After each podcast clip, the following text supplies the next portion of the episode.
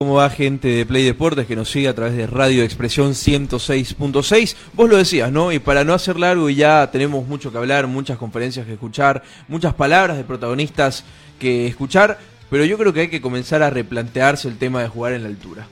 No damos talla, no le venimos dando talla a las anteriores eliminatorias, y quién te dice sino que un cambio de dejar que la ciudad de La Paz sea la sede de la selección boliviana puede venir bien de acuerdo a la competitividad que puede mostrar la selección boliviana.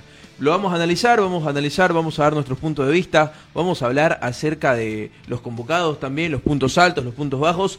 Programa cargado de eliminatorias sudamericanas el día de hoy.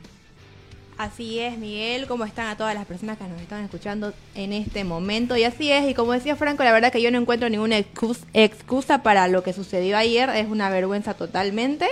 Y bueno, ¿no? Vamos a estar analizando el, este temita que dejó mucho de qué hablar, la verdad. Fernando, bueno, ya te encontrás con nosotros. Buenos días y una opinión así cortita antes de entrar en detalle de todo lo que sucedió ayer. Sí, ¿cómo andan jóvenes? Buenos días, buenos días. Se los voy a simplificar. Se llama jerarquía internacional. Lo que, lo que mostró ayer Argentina. Jerarquía que tiene la selección campeona del mundo, jerarquía que no tiene la nuestra en estos momentos. Y después entramos al detalle porque vamos a desglosar el onceno titular en completo de la presentación de ayer de la selección nacional. Vamos a escuchar las palabras del técnico. Que atención amigo, usted que nos escucha, está por las plataformas y está por la 106.6. El técnico le tira a sus jugadores. Es decir, no hicimos nada de lo que habíamos eh, entrenado. Eh, y van a escuchar las palabras de Gustavo Costas, que no es que recién esté queriendo ser sincero. Gustavo Costa desde su llegada viene manejando un perfil de que no oculta nada, de que lo que tiene que decir lo dice, y ayer, luego del partido desastroso de la selección, coincido con muchos en que fue el peor partido de Bolivia en la ciudad de La Paz, le tira, tira contra sus jugadores. Vamos a hablar de esto, de los otros partidos de las eliminatorias, vamos a hablar del Challenger Bolivia, el único que sigue en competencia es eh, Juan Carlos Prado. Hay mucho, mucho. Nos acomodamos, como decía mi amigo Fermín, y, comenzamos, amigos. Vamos al primer corte, ¿le parece?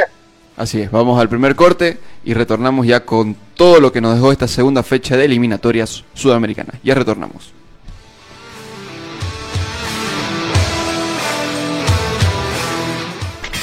Una pausa en Play Deportes.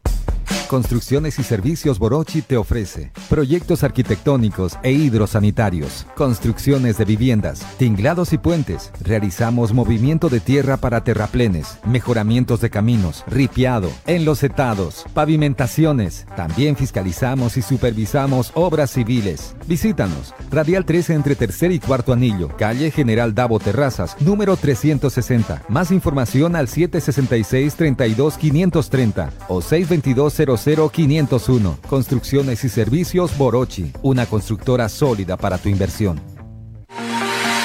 Somos el primer ingenio azucarero del país. Desde hace siete décadas apostamos por su desarrollo. Este logro no sería posible sin el trabajo de nuestra gente. Por eso seguimos creciendo e innovando para garantizar productos de calidad. Ingenio La Bélgica, 70 años por desarrollo del país. Ingenio La Bélgica, 70 años trabajando por el desarrollo del país.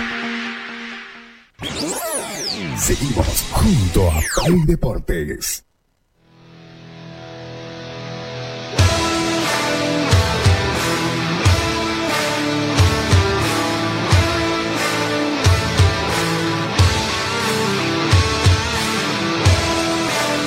Continuamos con toda la información. Play Deportes mañana con 43. Ya lo repasábamos, lo decíamos al comienzo. Bolivia termina siendo bailado por la Argentina en la de La Paz. Cae por tres tantos contra cero. Una Argentina que fue ampliamente superador del compromiso.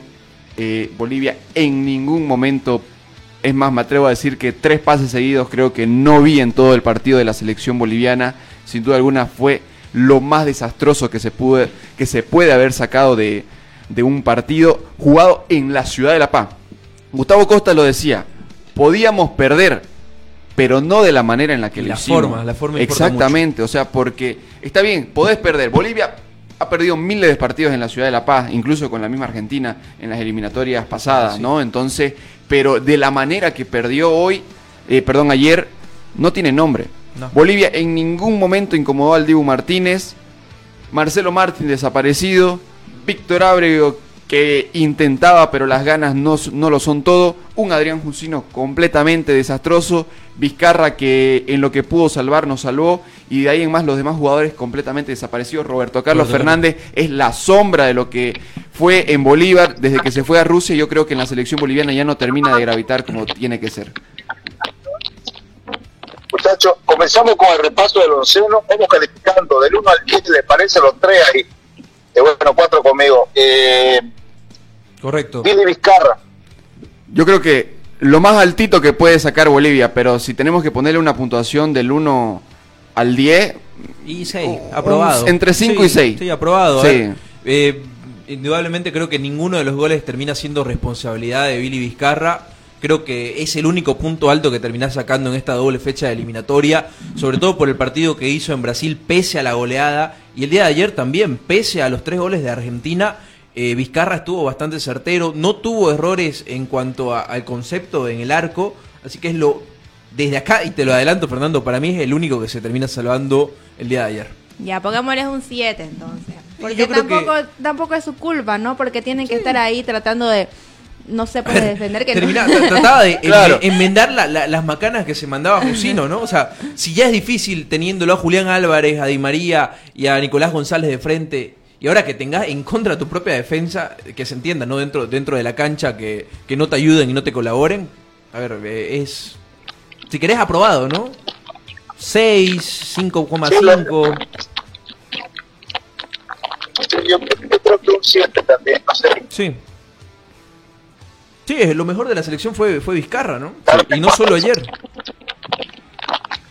Fernando, se te escucha Está muy mal tu audio, Fernando. Sí. Bueno, continuamos con el repaso de las alineaciones. Eh, nos toca pasar a la defensa de 5. Por derecha, eh, Diego Bejarano, ¿qué podemos decir del jugador de Bolívar? Otro jugador que para mi gusto le queda grande la camiseta de la selección Sí, pero el de ayer creo que, creo que no es de los apuntados. no es de los apuntados, pero es porque no hizo absolutamente nada. Mucha más ganas que otra cosa lo de, lo de Diego Bejarano. Claro, se o sea- concentró en pelearse con los rivales más que, que- que en jugar a la pelota. Claro, pero era porque los rivales también lo provocaban y él obviamente... cayó en el juego. Claro, cayó, en el juego, sí. pero de ahí en más en lo futbolístico, bajito, bajito, bajito, bajito. ¿Y que ¿Un 4? Porque no, Sí. fue el, no fue el más malo de la defensa. Yo me atrevo a decirle un 5. Sí, un ver. 5, no, porque por ponerle las ganas más que todo que por el fútbol. Sí, a ver, trataba de mostrar por lo menos eh, en cuanto al carácter algo diferente a lo que venía mostrando, eh, sobre todo la línea de defensa. Bueno, ver, quedamos un 4 o 5. Cuatro. Carmen define. Ya, 4. Bueno, Ya, un Pero hay cuatro. mucha diferencia a lo que como juega en Bolívar a como jugó. Sí, sí, sí. Claro, sin es que siempre, alguna. siempre lo hemos marcado de esa manera. Diego Bejarano con la camiseta de la selección nunca ver, y en Bolívar lo he venía- visto un buen partido. y en Bolívar venía teniendo un buen buen pico de rendimiento. ¿no? Sobre Sí. todo eh, contra Paranaense fue un jugador bastante, eh, si querés, que iba mucho al ataque y el día de ayer no se vio reflejado eso. Continuamos con la línea de tres centrales. Jairo Quintero, el primer eh, stopper por derecha. Mm, igual yo me atrevo a decir un, para mí se aplaza. sí, un, Tiene un un 4. cuatro. Sí, un 4 porque mm, tampoco fue relevante, ¿no? O sea, igual cometió muchas equivocaciones, pero no tantas como tal vez sus otros no compañeros. no Exactamente. peor, Y a ver, yo le pondría un 3 de puntaje. Sí, Creo que yo- no, no yo un termina- cuatro. Sí. Carmen. Carmen, 3. Tres, bueno. Estamos- estamos- Se queda en 3.5 entonces. 3.5, hacemos un promedio 3.5. Jusino. Se viene, ¿no? Adrián Jusino, el líder No. en defensa de la selección boliviana. No, yo le pongo un 1. No. Sí, siempre es solo por, por entrar a la cancha. digamos. 0,5 por atarse lo- lo- los botines. Sí, o sea, desastroso el partido de, de Jusino, ¿no? A ver, Entonces- y no es que caigamos sobre el jugador, ¿no? Pero eh, creo que es un jugador que en la selección boliviana el rol de líder en defensa, el rol de ser esa persona que en teoría tendría que acomodarte a los jóvenes que tenés al lado porque es el jugador con más experiencia en la defensa boliviana, no lo hace y no lo cumple. Exactamente. Para lo que lo llevaste no te funciona, no te rinde, no te rindió en Brasil, no te rindió en un partido importante en la ciudad de La Paz, donde se supone que Jusino está acostumbrado a jugar cada eh, semana por medio, ¿no? Exactamente. Así que Adrián Sí, Jusino. no, lo, lo de Justino, lo de Justino, además, agregar un poquito ahí a lo que decía Miguel, no solamente de ahora, ¿no? No. Es un jugador de un nivel eh, que comenzó bien, pero te hablo de hace unos tres años atrás, un poquito más, que mostraba cosas interesantes, pero que en vez de elevar el nivel, elevar, elevar eh, a medida que pasaron los minutos, la cantidad de partidos que viene sumando, va en declive. O sea, ese es el tema, ¿no? Que por eso es que se gana hoy la renovación de todo. Que no, que no es intencionado, de acuerdo, ningún jugador entra con intención de perder, de Sí. jugar mal, pero que el nivel de, ese, de retro, eso, eso está clarísimo, ¿no? Y es lo que, lo que tiene, ¿no? Es lo que es Jusino, este nivel que viene mostrando. Ya tiene 31 años, no creo que tenga mucho margen de mejora de cara a futuro. Y, y vive, vive de lo que pudo haber hecho en Bolívar aquella buena temporada que tuvo Claro. hace ya bastante tiempo. Claro, y ahora yo creo que ya el profesor Costas tiene que empezar Sí, en su recambio, sí, sí, sí, ¿no? O tiene sea, que pensar en un buscar o exigir a los clubes que saquen buenos centrales para, para un futuro. Obviamente están ahí los de la sub-23 que no los terminan llevando a estos, a estos dobles Sí, partidos, están- pero claro, porque están en una ronda de amistosos, pero yo creo que algo no sé si podía Ahora, el- cambiar. el, el digamos. problema es ese, ¿no? El, el puesto o, o el encasillamiento que quizás el profesor Costas le termina poniendo y el rol que tendría que cumplir Jusino en la selección. Porque, a ver, si hablábamos, eh, repetimos la línea de tres que ya la conocíamos de memoria del profesor Costas, hablamos de que Jusino era el, eh, el capitán, entre comillas, de esa defensa. Era el encargado de corregir los errores de los compañeros, él er- era el encargado de mandarle a la defensa y decir cuándo tiene que salir, cuándo tiene que retroceder el equipo. Pero yo creo que ese rol le termina quedando gigante a Jusino. Exactamente. Y dejando de lado a Jusino, nos vamos con eh, José Sagredo, que para mí tal vez de lo más regular que tuvo la defensa, pero tampoco termina siendo el gran jugador, ¿no? O sea, mi puntuación es igual como Jairo, un 4 le A ver, voy a dar. eh, a diferencia yo creo que de Jairo Quintero, errores individuales eh, No- no, se, no se observaron Claro. quizás, eh, de la eh, manera que se observaron en los otros dos defensores centrales. Si bien quizás el primer gol llega por el lado de, de Sagredo y tiene esa duda de salirle a Di María o Claro. de incomodarlo, pero a ver, dentro de todo, y si hacemos un análisis, creo que de la defensa viene siendo el mejor junto a Diego Bejarano. Un 5, un aprobado. sí, si un querés, 4 o- 5. Sí, Cinco. ¿Cinco? Bueno. bien. Roberto Carlos Fernández. Para mí, para mí otro no de lo puede- peor de, de no la se puede- selección. no se podría evaluar, la verdad. Eh, ver, Para mí eh, yo creo que por lo que mostró no los mostró 35 nada, los no 35 mostró minutos los 35 minutos que estuvo en cancha yo le doy un 1. No mostró absolutamente nada. Quedó eh, la sombra de lo que era ese Roberto Carlos Fernández que te iba hacia adelante por la banda izquierda en la selección eh, en Bolívar. A ver, no atacó en, en los 35 minutos que estuvo en la cancha, defendió de manera desastrosa por, por, por su vía, por, por el lado de él, y al perder la marca y al, al no estar en la posición que debía estar, llega el primer gol de la selección argentina y de ahí en más te termina, eh, termina siendo un debacle para la selección boliviana. Claro. No la, te mostró nada en 35 minutos. Y como te digo, la expulsión llega netamente por su culpa por no soltar antes sí, la pelota. Sí, sí, sí, y lo decíamos eh, en el relato del partido nosotros, ¿no? Eh, tenía a Marcelo Moreno Martins abiertos por izquierda, incluso Martín le pedía el pase, le pedía, Claro. tenía, tenía espacio. Tenía un lapso de unos 5 o 6 No, segundos. además, era, estaba, estás de cara a, a la portería de Argentina, estás con la cabeza parada, no es que estaba corriendo hacia abajo. Él lo había visto a Marcelo Moreno Martín. La expulsión es, es- es totalmente merecida para empezar por, por cómo termina escapándose de la pelota, por cómo termina impactando en la humanidad de Cutis Romero, pero es que no te mostró nada.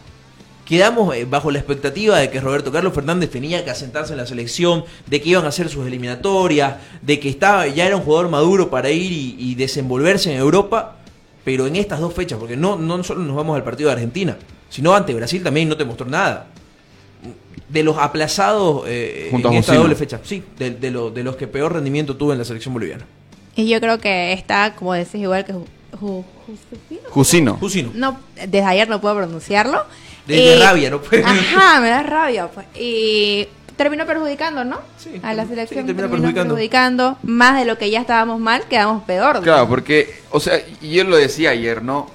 Argentina encuentra el gol y la expulsión en lo que venía siendo ese pequeño lapso del mejor momento de Bolivia. Si querés, ¿no? Porque Bolivia sí. había sacado un buen remate con Víctor Ábrego y de ahí Y como que lo empezó a cargar a la selección argentina y Argentina encuentra el gol y luego una expulsión cuando Argentina ya no hacía pie en cancha. Sí, si querés por, por el desgaste, ¿no? Argentina los primeros 20 minutos lo termina dominando el partido y de ahí en más, eh, hasta el momento de la expulsión, creo que es donde Bolivia pudo tener más tiempo la pelota en su posición, donde quizás pudo irvanar de mejor eh, manera algún ataque, algún disparo al arco de Ursino o de Víctor Ábrego, pero de ahí en más la, la expulsión te puso todo cuesta arriba. Saltamos al medio campo. eh, vamos con el hombre de Bolívar. Estamos hablando de Villamil, otro jugador completamente desaparecido que no terminó gravitando. Y, y bueno, eh, su momento se vio reflejado en el partido porque terminó saliendo de cambio en los primeros minutos, en los 25 minutos de la primera etapa, ¿no? O sea, prácticamente es otro de los que pudo mostrar muy poco en cancha. Yo, Villamil directamente nota de cero. Eh, no puedes evaluarlo. Eh, no puedes evaluarlo por 25 minutos jugados, 25 minutos donde Pero es que tampoco- habrá tocado la pelota, ¿qué?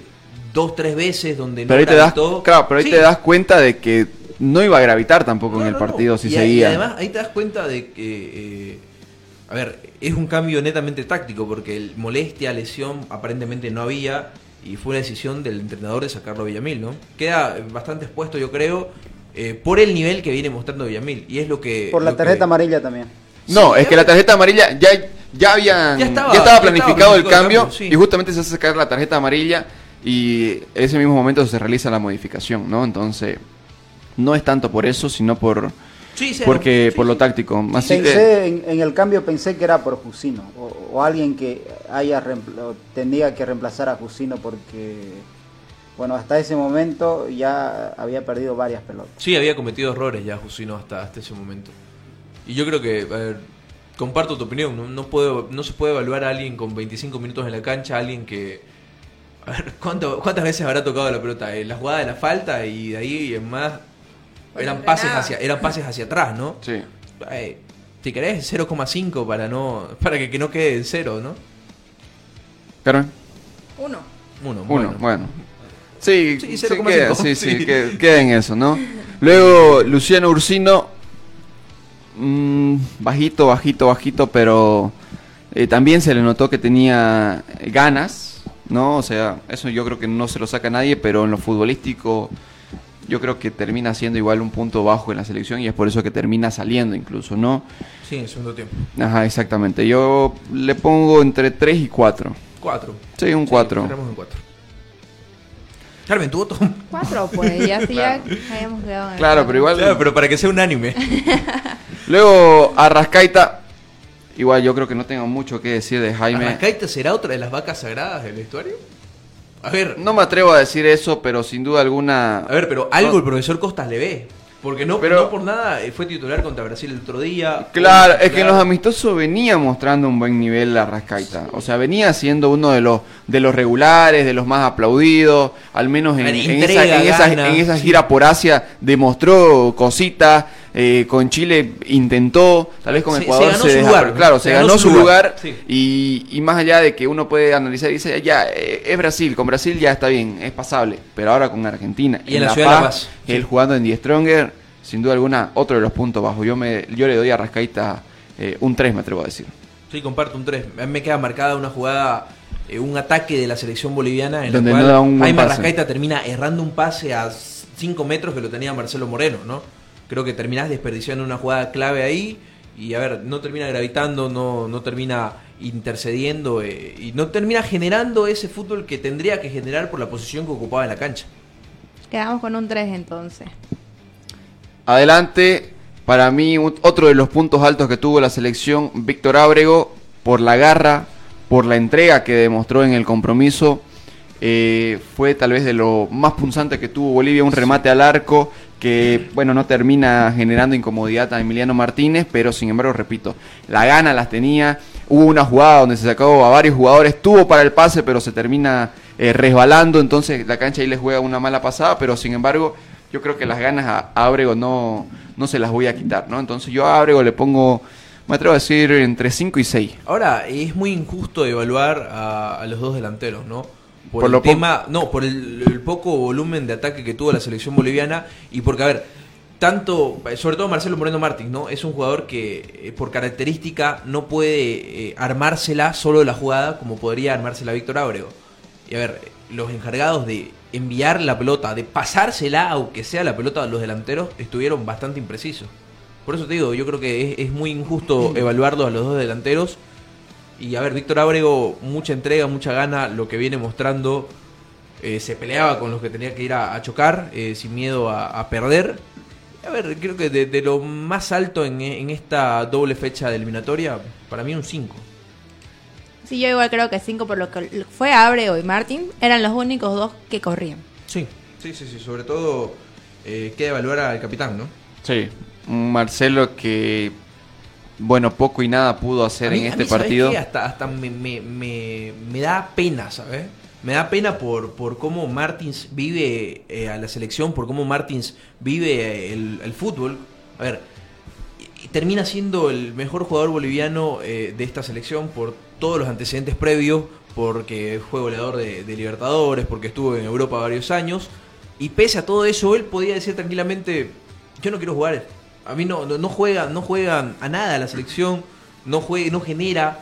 Que lo que un centro delantero necesita es que le generen, sobre todo alguien de las características de Martín, es un, delantero bien de área, alguien que tiene que estar y donde su mejor versión es dentro de- de- del área del equipo rival. Me da hasta, hasta pena, me da un sentimiento de impotencia al verlo a Martins eh, tratar de arrearlo a sus compañeros de que vayan y presionen, porque a veces ni eso. Era Martín solo corriendo contra los cuatro defensores de, de la selección argentina, pedía que sus compañeros se acerquen y no se acercaban. Y se entiende la frustración también que debe sentir al, al finalizar el partido, ¿no?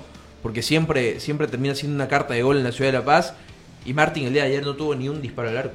Mira, justamente ayer estuve hablando con un colega también que decía, eh, yo si fuera Martín, yo renunciaba a Sí. la selección porque, mira, eh, todo lo que hasta hace poco eh, la carrera de Marcelo Martín en los equipos que estaban. Y ahora volvés a tu selección y no tenés de dónde... eh, sobresalir un poco más ya en bueno en lo último de, su carrera. Tiene poco más pero ya como que también la edad eh, te está pasando factura. Y lo que dice lo que dice Pedro es cierto, ¿no? Estaba fácil para retirarse de la eliminatoria pasada, ¿no? Eh, me voy como goleador histórico, ahí quedo, tercer máximo de la historia, además de las eliminatorias, y me voy.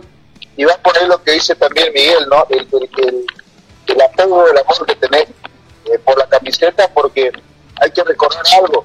Marcelo incluso jugó eh, las menores de la selección brasileña, fue goleador en un campeonato eh, de menores en Japón, tenía 17 años. Sí. Todo, todo el camino que lo trajo hasta acá me parece que hay que hay que resaltarlo. No, yo siempre he sido eh, el, el análisis, intento ser objetivo y más allá de la amistad y todo lo que vos tengamos, hay que reconocer que no está en ritmo competitivo, eh, es que le falta, pero se nota más cuando una selección no produce y se notaría con él, se notaría con cualquier número 9. Hoy lo pones a Luis Suárez o, pones, o dame, lo pones a Calan en este momento en la selección boliviana, pero si no lo alimentás va a terminar pasando lo mismo que sucede hoy con Marcelo Martí. Y eso la gente tiene que entender, ¿no? En cuanto a las funciones de un número 9, un Tucho Antelo en su momento, si un equipo que le genere fútbol, tampoco era goleador. Ese, ese es el gran tema que tiene que entender el aficionado.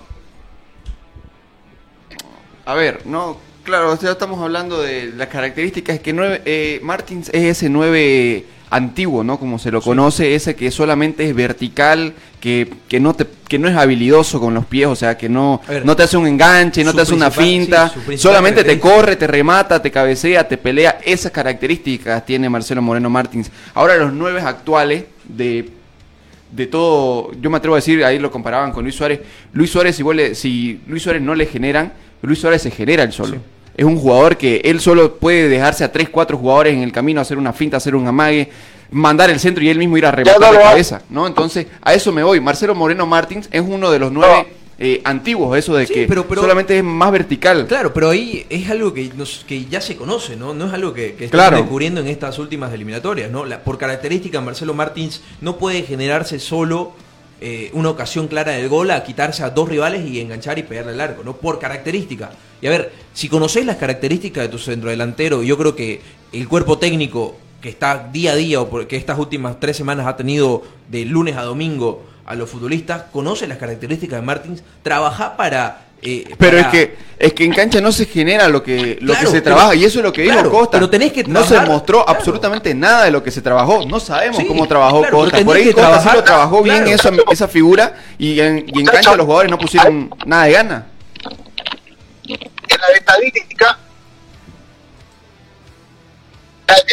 para ir cerrando la evaluación los amigos de la gente que nos escucha a ustedes díganme una jugada de un pase en profundidad eh, quirúrgico que le hubiese dado y lo deje frente a frente al arquero un centro preciso donde hubiese cabeza Ninguna, absolutamente ninguna. Claro. Las últimas, ya las únicas, una jugada específica de una una no. No, y la, la única llegada al arco de, de la selección boliviana que nos acordamos, el disparo al arco de, de Ursino en el primer tiempo, el, Y el- disparo de Víctor Ábrego eh, en el primer tiempo y, Y de ahí nada más. Nada más. no tuvo volumen de juego Bolivia, no tuvo eh, llegada al arco, no, no pudieron conectar tres pases seguidos por momentos del partido.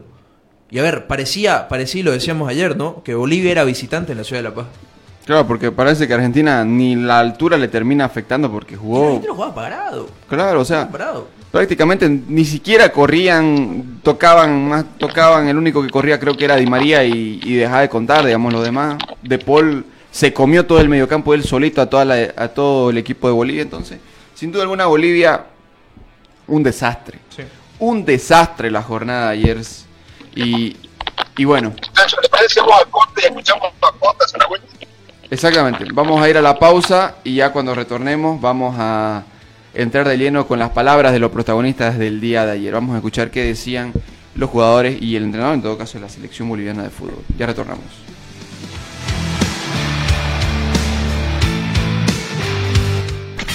Una pausa. En Play Deportes. Construcciones y Servicios Borochi te ofrece proyectos arquitectónicos e hidrosanitarios, construcciones de viviendas, tinglados y puentes. Realizamos movimiento de tierra para terraplenes, mejoramientos de caminos, ripiado, enlosetados, pavimentaciones. También fiscalizamos y supervisamos obras civiles. Visítanos. Radial 13 entre tercer y cuarto anillo, calle General Davo Terrazas, número 360. Más información al 766 32 530 o 622 00 501. Construcciones y servicios Borochi, una constructora sólida para tu inversión. Somos el primer ingenio azucarero del país. Desde hace siete décadas apostamos por su desarrollo. Este logro no sería posible sin el trabajo de nuestra gente. Por eso seguimos creciendo e innovando para garantizar productos de calidad. Ingenio La Bélgica, 70 años por el desarrollo.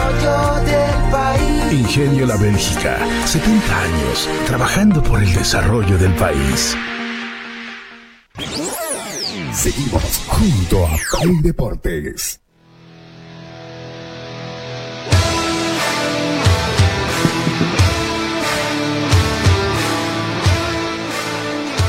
Continuamos con mucho más de eh, Play Deportes aquí en las eh, Radio Expresión 106.6 FM. Ya hablábamos eh, el tema de la selección boliviana de fútbol en general, sacábamos una puntuación global de lo que fue la selección boliviana y sin duda alguna eh, hubieron muchos puntos bajos. Creo que la mayoría tiene puntos bajos. De los pocos que se salvan, Vizcarra, Sagredo, Ábrego tal vez. Eh, pero tampoco es que tengan pues la gran nota. Entonces, bueno, dejando de lado esa figura, hay palabras. Palabras de los protagonistas. El profesor Gustavo Costas habló en conferencia de prensa. ¿Qué es lo que nos decía eh, a todos los bolivianos en general? Escuchemos qué decía el profesor Gustavo Costas.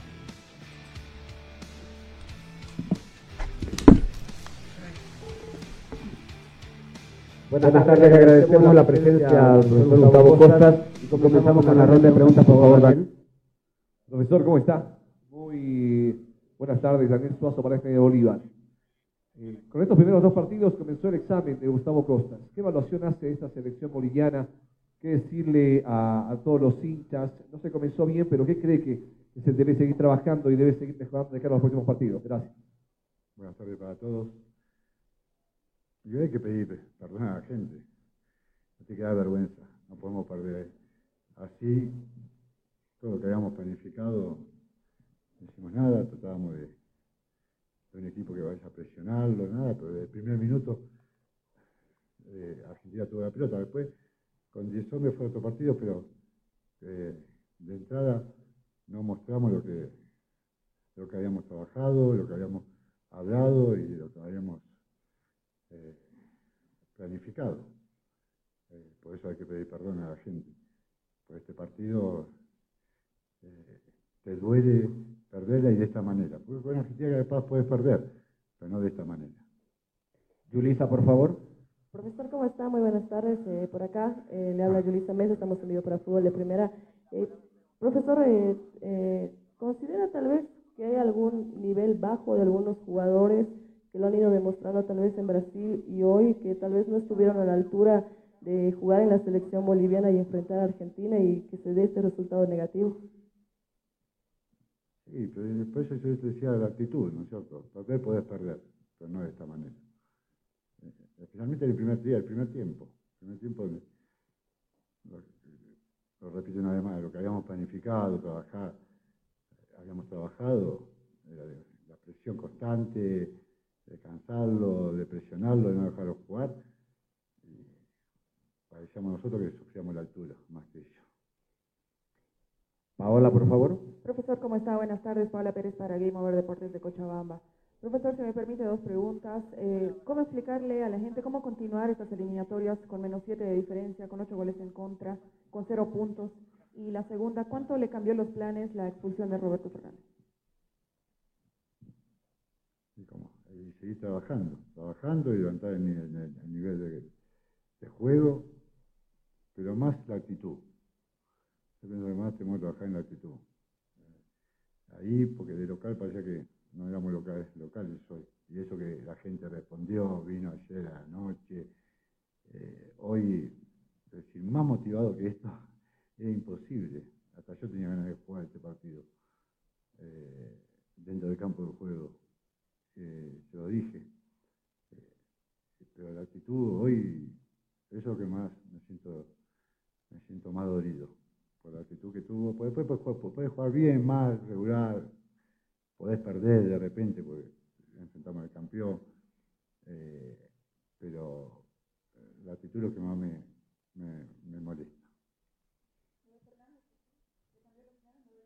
Y después, sí, ahí, con 10 hombres, Argentina que sabe tener la pelota, eh, se nos hizo muy difícil, muy difícil.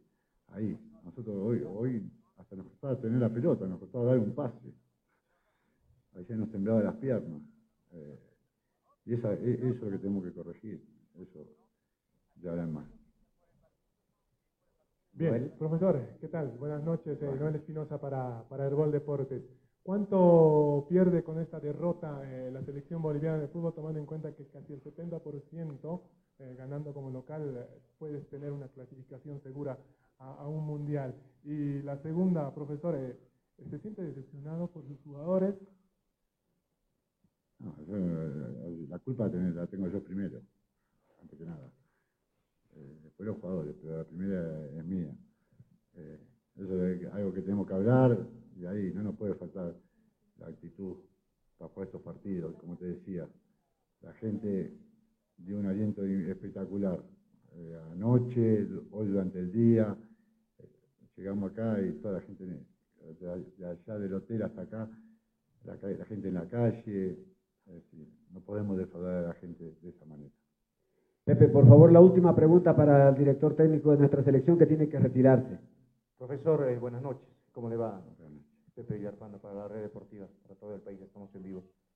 ¿Qué aspectos se catalogó para esta convocatoria? Le hablo, profesor, porque tal vez no se vio buenos resultados en esto. Y me animo a preguntarle, y espero no se moleste, ¿cuál fue su plan B para después de la expulsión de Roberto Carlos Hernández? Porque más allá de que usted resalta que la actitud no fue de las mejores, más allá de eso, ¿tuvo un plan B, profesor? Y el plan B fue, paramos dos líneas de cuatro. Ahí. Lo tiramos a Abrio, que lo venía haciendo, equipo viene, lo viene manejando ahí por izquierda y por derecha, lo viene haciendo. Eh, el plan B que tuvimos cuando nos quedamos con 10 hombres, eh, era armar dos líneas de cuatro y con Marcelo. Y, bueno, eh, esa era el que teníamos. Si nos faltaba un, jugador. Por eso después se hizo, se hizo más difícil porque sabemos que jugamos con un equipo que tiene muchos pases, entre líneas, se maneja ahí. Es algo que habíamos hablado de entrada, que ellos no tenían que marcar el ritmo, el ritmo teníamos que marcar nosotros de entrada.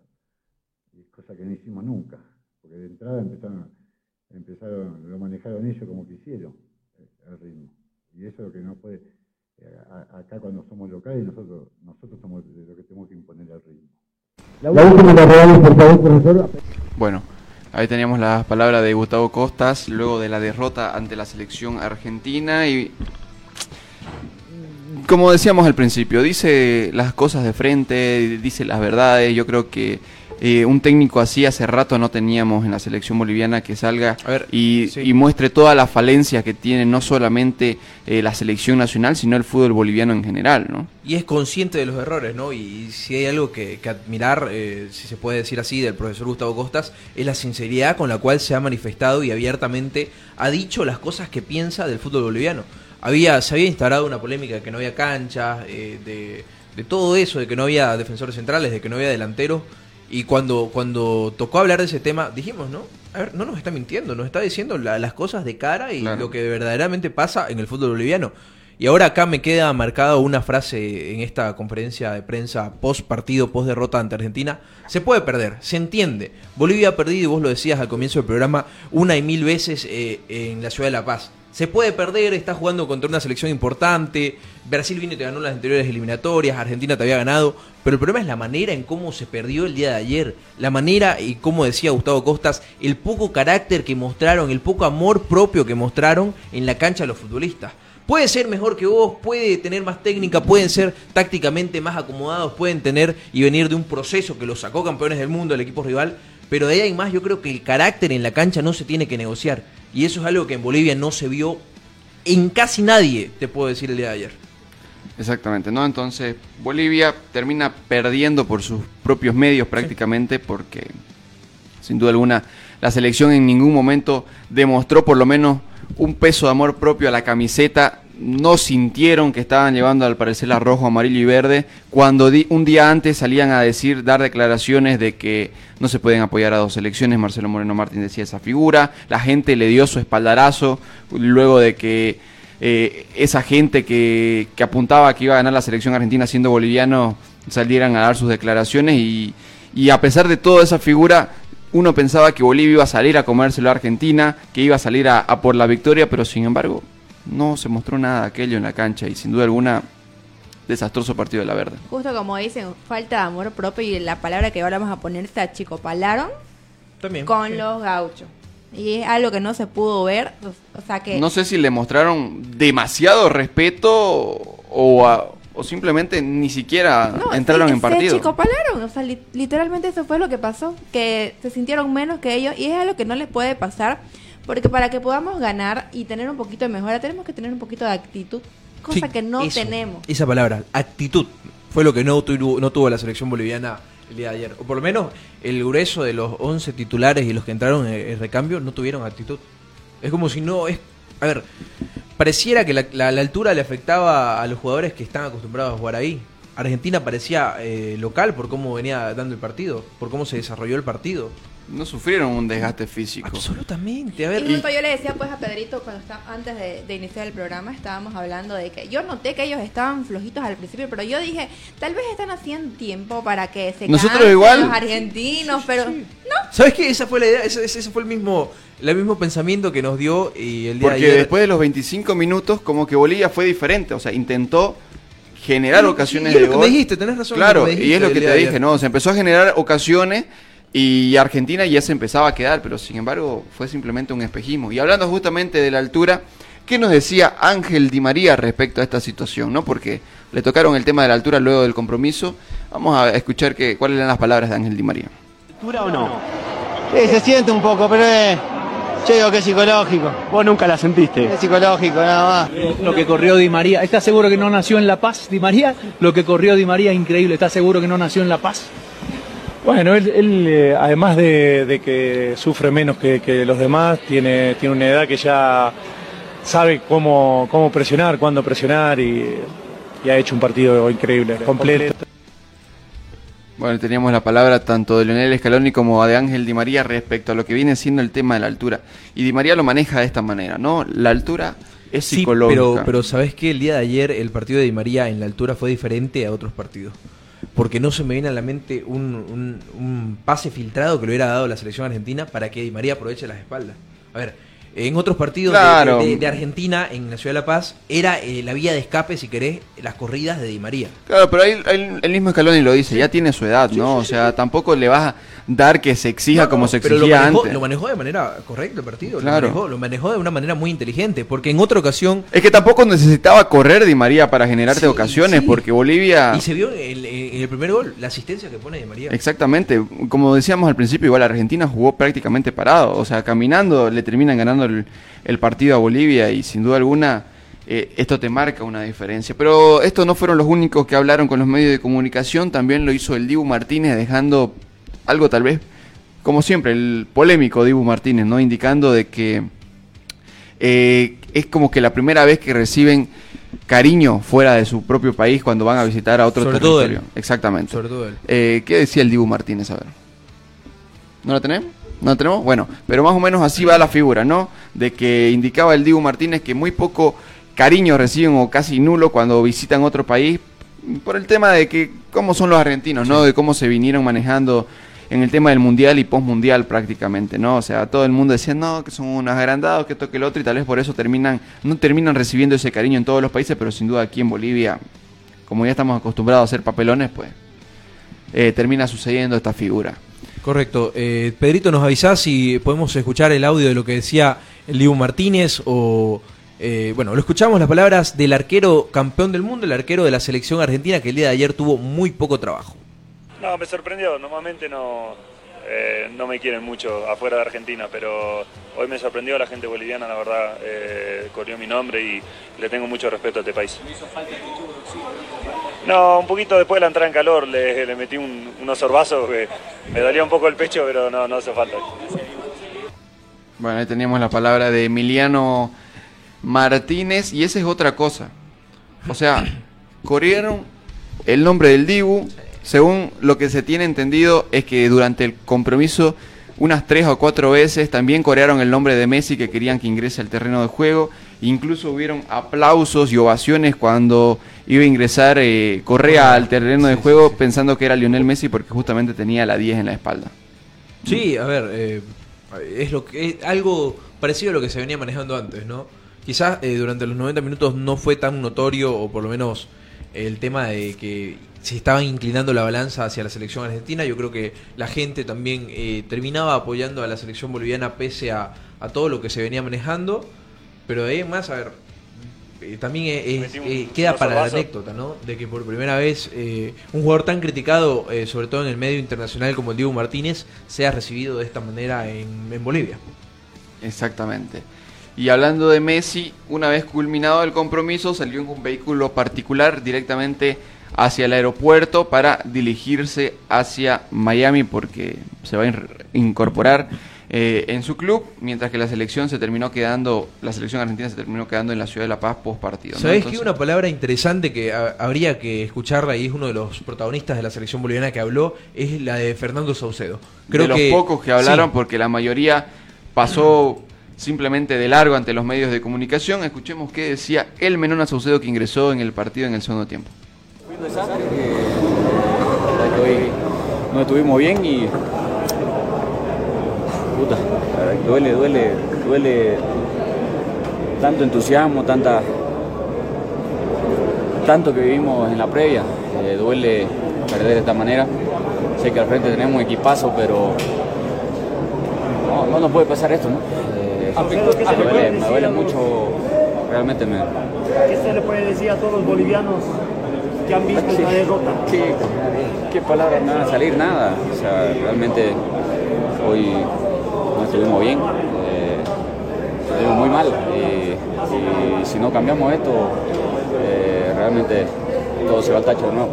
¿Por qué no salió lo que se planeó, Fernando? Fernando Costas les, eh, tenía que dar si ganaba el partido.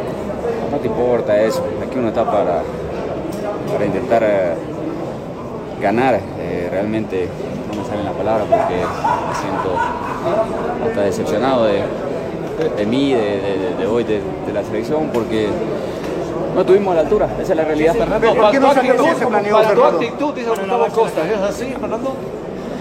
Lo vamos a ver en frío. eh, realmente, ¿qué te puedo decir? Eh, hoy me, me da vergüenza dirigirme al público porque no estuvimos bien.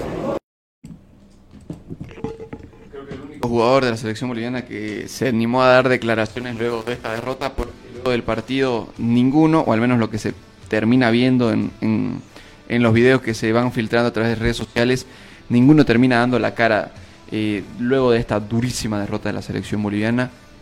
Y él mismo lo dice, tanto él como sus compañeros muy mal en el partido, estuvieron muy mal en el partido, no tienen la cara para salir a dar eh, explicaciones a la gente que, que- se dio cita al estadio Hernando Siles a ver a la selección. Sí, también se entiende el punto de vista desde los protagonistas, ¿no?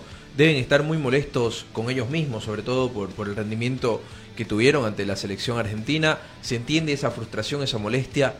Y a ver, creo que dice eh, los colegas eh, y sobre todo la declaración de Gustavo Costa, ¿no? Faltó actitud, faltó ganas y nada de lo que realizaban y trabajaban en el entrenamiento pudieron traducirlo en el partido.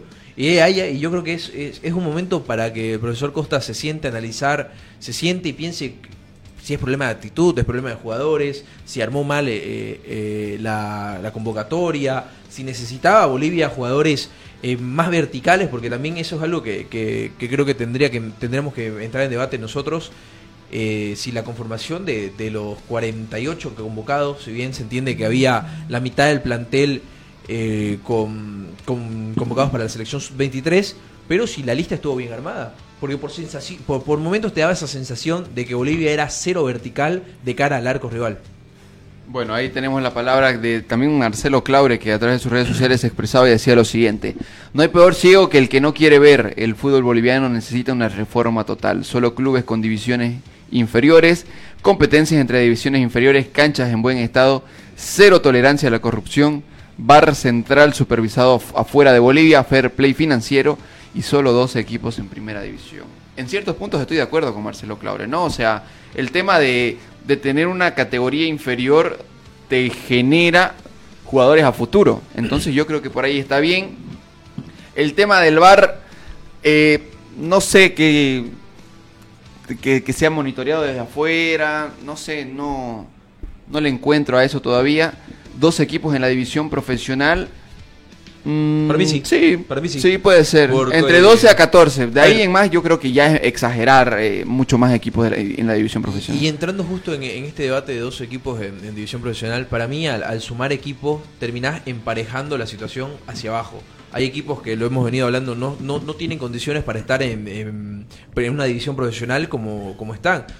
Problemas financieros, problemas de logísticos, problemas eh, de, de salario de jugadores. Hay equipos que terminan emparejando la competición ahí- hacia abajo. Claro, y ahí decía fair play financiero. Yo creo que el señor Marcelo Clave no tiene que pedir esta cosa, es muy cara dura para hacerlo. ver. Porque si va a hablar de fair play financiero, tiene que armar su equipo en base a un sueldo y no a la plata que invierta de, desde Sí. sus empresas, desde su ver, propio bolsillo, de- ¿no? de cara- Prácticamente. de cara al fútbol boliviano es una muy buena idea. Porque Claro, vos no es podés, muy buena idea, no pero simplemente- más de lo que de lo que ingresás. Claro, Porque si no vemos lo que es que- pasa con Real Santa Cruz. Real Santa Cruz le termina debiendo durante. Llega el mes de junio y le, me- le debe mayo, abril, marzo y todos los meses. Claro, pero es que ahora simplemente con el fair play financiero vas a hacer crecer a Bolívar y vas a hacer bajar a los demás de nivel. ¿Por qué? Porque Marcelo Claure va a hacer contratos millonarios con sus empresas, va a clasificar a Copa Libertadores, que esto, que lo otro, y ahí va a ¿qué? Va a tener, ponerle un promedio de 20 millones que pueda gastar al año contra otros equipos como un Blooming, un Oriente, que son grandes del fútbol nacional,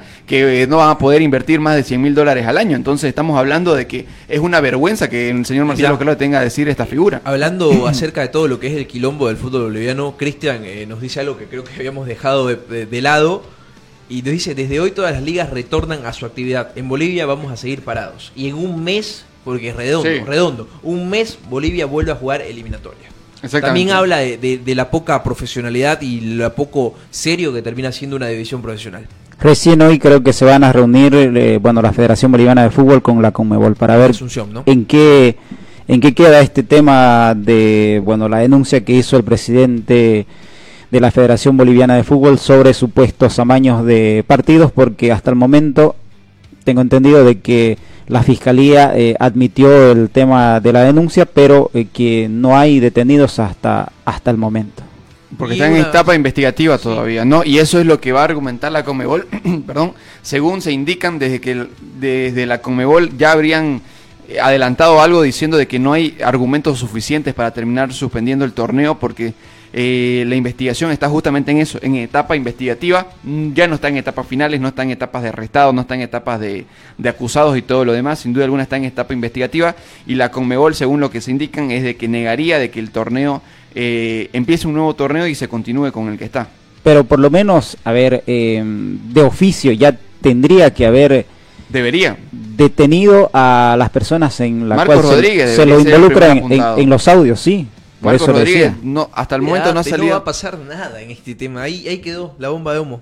Va a Ahí ser quedó. ahí o si no de aquí uno o dos años recién van a empezar a caer eh, eh, los involucrados en este hecho. Pero por el momento dudo, según nos indicaban, es una lista bastante amplia la que se tienen de nombres y, y- y hay que ver en qué etapa está cada uno, qué tanto de, de metido en este tema están, qué, ta- qué tanto involucrados están, qué tanto de gravedad tienen y justamente las sanciones, ¿no? Porque eh, hace no mucho salieron las sanciones de los jugadores brasileños que estaban en este tema de apuestas. Sí. Algunos tienen sanciones de un año, otros de año y medio, Y otros de otros por vida. otros de por vida que no vuelven, no van a poder volver a jugar al fútbol profesional, ¿no? Pero ahí estamos hablando de ponerle unos 12 jugadores. Aquí se está hablando de unos más de 50 involucrados. Sí, y entonces todo esto a, a lo largo termina afectando al fútbol boliviano. correcto. Porque, a ver, eh, en, en un mes tenés la siguiente doble jornada de eliminatoria. ¿Vas a afrontarla con jugadores que tengan poco ritmo futbolístico? ¿Vas a afrontarla con jugadores que no tengan ritmo de competición? Porque de ya y de entrada te digo, toda esta semana... A nada, perdida. a nada, toda esta semana está perdida. Me atrevo a decir a final de mes, todo este mes, el resto del mes está ¿y cuándo- perdido. Y, llegás con jugadores que, que no tienen ritmo de competición. Llegás con. A ver, ni A siquiera. seguir- a- a ni seguir siquiera- haciendo papelones. Ni siquiera podés armar un plantel con legionarios de afuera, porque son contados co- con, la palma de una mano. Claro. Y sobre todo eh, jugadores que estén en competición afuera. A ver, vas a llegar eh, muy perjudicado por todo este tema también que forma parte de, de lo que termina empañando el fútbol boliviano, que forma parte también de los problemas que genera eh, y, que nos genera la selección. Es un reflejo, lo que vivimos con la selección es un reflejo de lo que se vive el día a día del fútbol boliviano, es un reflejo de la no profesionalidad de los clubes, de la... la dirigencia muchas veces se termina eh, haciendo de la vista gorda, la dirigencia se termina, te ingresan 500 mil por, por televisión y ahí está, ahí muere. Me eh, queda claro, de verdad, y es una pena, pero Bolivia está viviendo una crisis en su fútbol ahorita, en este momento.